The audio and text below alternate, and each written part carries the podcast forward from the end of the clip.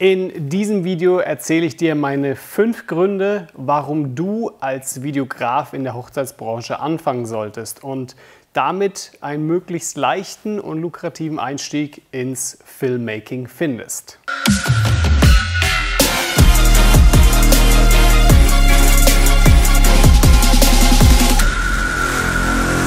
Hey Leute, mein Name ist Walter Weber und auf diesem Channel geht es um Filmmaking, Technik-Reviews und darum, dass du besser wirst. Ja, wer mich kennt, weiß, dass ich viel in der Hochzeitsbranche mache und vor allem als Videograf tätig bin.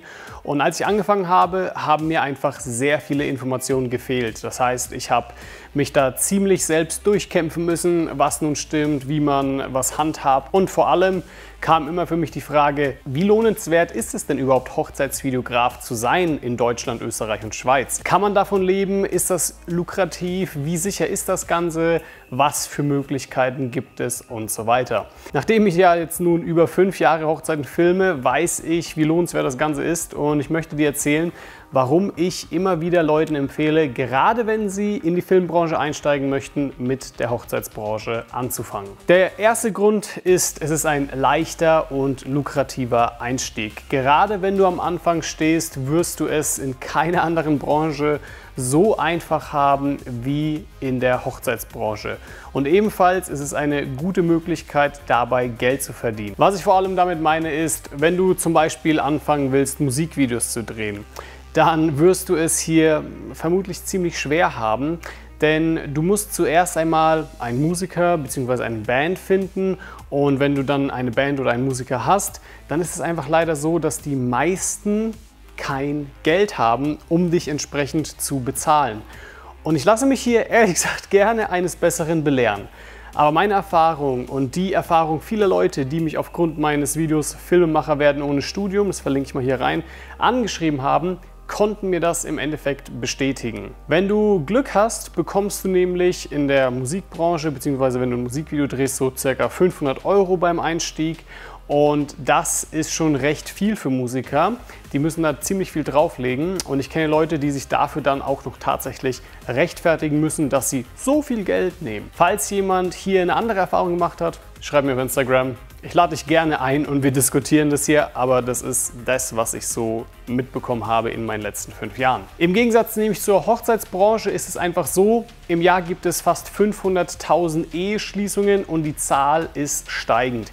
Hier einen Einstieg zu finden, beziehungsweise ein Brautpaar, das ein Hochzeitsvideo für sich gerne hätte, ist somit ziemlich leicht und in meinem Online-Kurs zeige ich genau auf, welche Methoden es gibt, um sein Portfolio aufzubauen bzw. um Brautpaare zu finden, falls du da Schwierigkeiten haben solltest. Des Weiteren ist es in dieser Branche auch so, dass Brautpaare gewillt sind, für gute Dienstleister auch gutes Geld zu zahlen.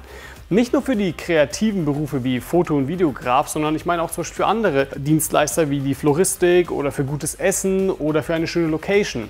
Viele meiner Coaching-Teilnehmer bekommen für ihre ersten Hochzeit als Beispiel 1500 Euro oder mehr. Gerade für jemanden, der angestellt ist, scheint dies recht lukrativ zu sein, mal am Wochenende 1500 Euro oder 2000 Euro oder mehr verdienen zu können. Wer in der Hochzeitsbranche wirklich gut ist, wird einfach viel Geld auch hier verdienen. Der zweite Grund ist, es ist eine ziemlich sichere Branche. Die Leute werden nämlich nicht aufhören zu heiraten und wie wir gerade an der Statistik sehen konnten, ist die Zahl der Eheschließungen eher zunehmend. Das heißt, du wirst in diesem Sinne niemals arbeitslos werden. Ebenfalls ist es so, dass ich bereits ein Jahr bis ein halbes Jahr im Voraus weiß, wie viel Umsatz ich alleine durch Hochzeiten im nächsten Jahr machen werde.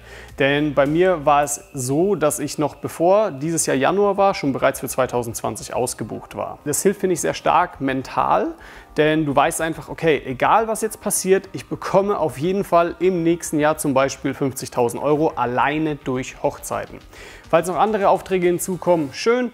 Für mich ist das einfach immer schön zu wissen, dass ich mir erst einmal wenig bis keine Sorgen machen muss in dieser Hinsicht. Drittens, du arbeitest am Wochenende. Man kann dies nun natürlich auch als Nachteil sehen. Ich sehe es ehrlich gesagt zum großen Vorteil.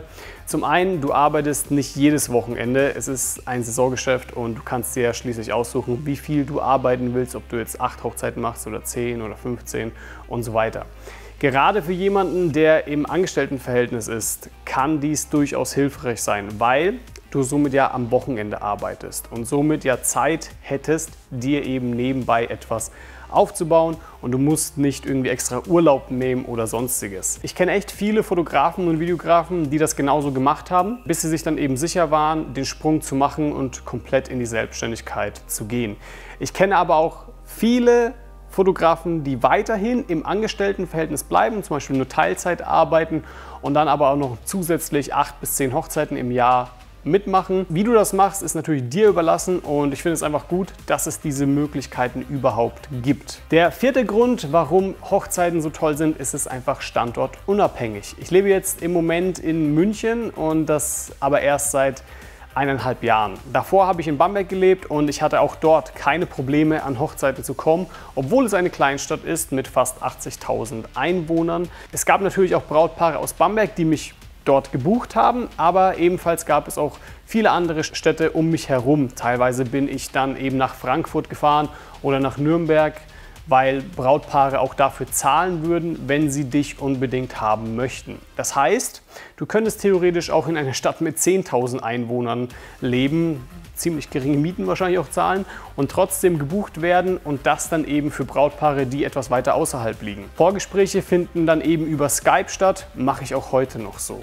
Im Gegensatz zu einer anderen Branche zum Beispiel, wenn du für Firmen filmen willst, dann kann es durchaus schwer werden, in einer Kleinstadt an Aufträge zu kommen.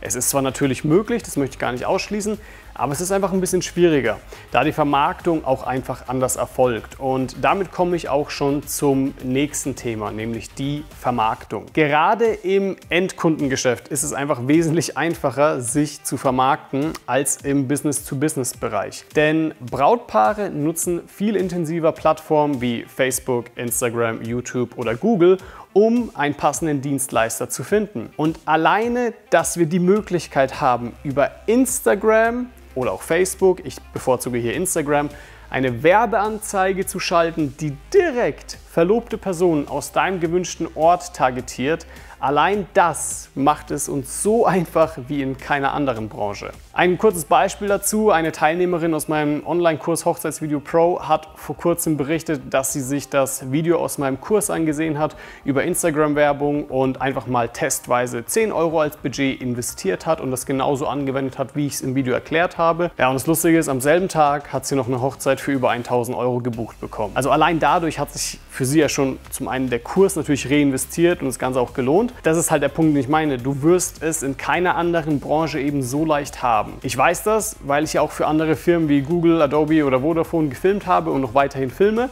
Und da ist einfach der Einstieg in diese Firmen nicht so leicht wie bei Hochzeiten. Ebenfalls ist es super einfach, den Like-Button zu smashen für den YouTube-Algorithmus. Ja, meine Witze, die waren schon mal besser.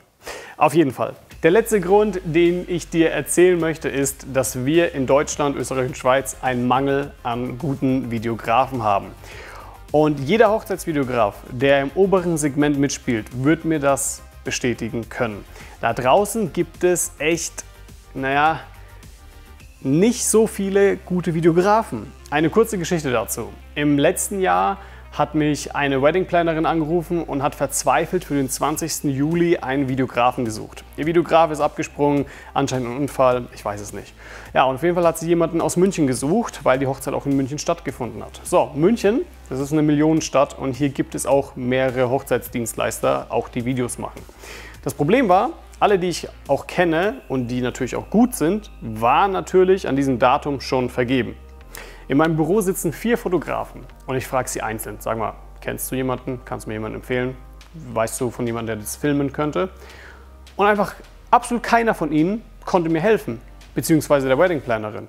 Das heißt, im Endeffekt, wir haben einen echten Mangel an guten Videografen und immer mehr Brautpaare möchten ein Hochzeitsvideo.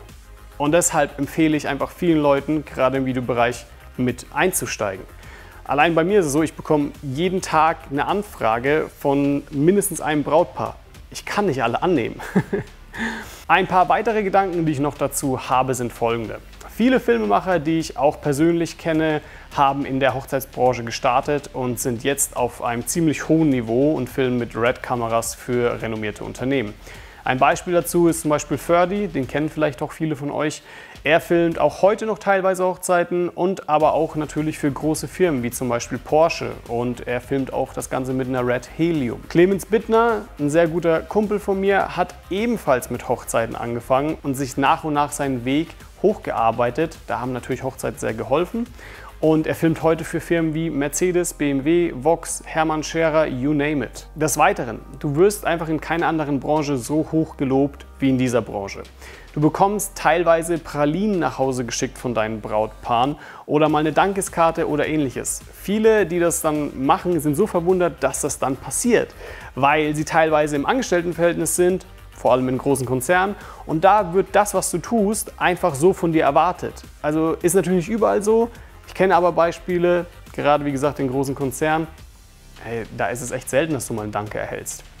Das heißt, diese Wertschätzung und die Dankbarkeit, die dir von deinem Brautpaar gegeben wird, ist einfach enorm und das auch noch nach Jahren. So, jetzt sind wir auch schon wieder am Ende. Ich hoffe, das hat dir alles geholfen und falls dir diese Tipps tatsächlich geholfen haben und du noch mehr über die Hochzeitsvideografie lernen möchtest, dann kannst du meiner Online-Filmschule beitreten auf hochzeitsvideopro.com, bei dem ich dir über elf Stunden Content biete und immer wieder neuen Content hinzufüge. Ebenfalls kannst du dir mein kostenloses Online-Training ansehen, bei dem ich dir innerhalb von 45 Minuten meine Top 10 Schritte zum erfolgreichen Hochzeitsvideografen zeige. Dazu kannst du einfach hier klicken, um einen Einblick in den Kurs zu bekommen. Ich hoffe, dieses Video hat dir geholfen. Vergiss nicht, den Like-Button zu smashen und den Kanal zu abonnieren. Falls du noch weitere Fragen hast, dann lass es mich wissen.